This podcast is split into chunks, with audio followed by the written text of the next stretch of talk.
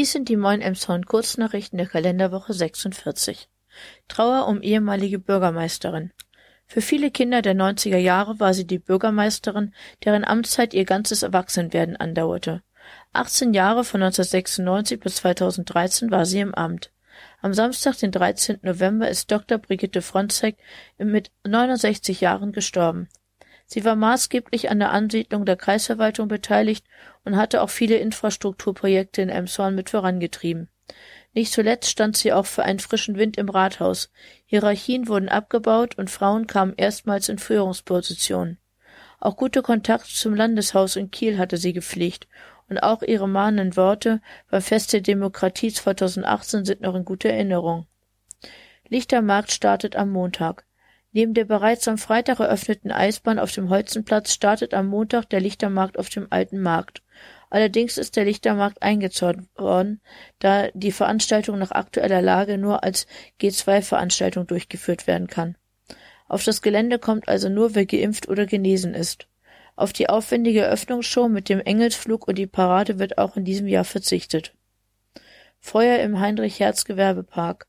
In einer Lagerhalle im Gewerbepark auf dem ehemaligen Telekom-Gelände hat es am Donnerstagabend, den 18.11.2021 gebrannt.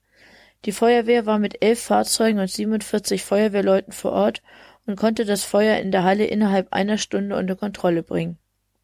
Versuchter Einbruch in Gaststätte. Am Samstag, den 13.11.2021 versuchten drei Jugendliche in eine Gaststätte in der Peterstraße einzubrechen. Ein Zeuge hatte mehrere Personen um 3.45 Uhr beobachtet, wie sie versuchten, ins Gebäude zu gelangen. Die Polizei konnte drei Personen im Alter von 16, 17 und 18 Jahren festnehmen. Einwohnerversammlung. Sie war voll besetzt. 90 Interessierte kamen am Dienstag in das Forum der KGSE, um sich dort über den Stadtumbau am Hafen und das Rathaus zu informieren. Viele EmshornerInnen, darunter sogar zwei Fraktionsvorsitzende, kamen allerdings nicht mehr hinein. Wir haben die Kapazitätsgrenze erreicht, hieß es an der Tür. Einen Livestream der Veranstaltung gab es nicht. Zuvor wurde unter anderem auch per Postwurfsendung eingeladen. Einfach super normal, kommentierte ein Bürger beim Umkehren. Inhaltlich ging es auch zur Sache. Bei dem Entwurf zum Hafen kritisierte ein Besucher, dass nichts mehr daran erinnert, was Emshorn groß gemacht hat. Fachleute sprachen von einem Ort der Reminiszenz, denn wirtschaftlich wird der Hafen keine Rolle mehr spielen. Revision im Untreueprozess. In der letzten Woche haben wir über das Urteil im Prozess gegen die ehemalige Architektin der Stadt Emshorn berichtet. Nun berichtet das Abendblatt darüber, dass Nicole O. gegen das Urteil vorgehen will.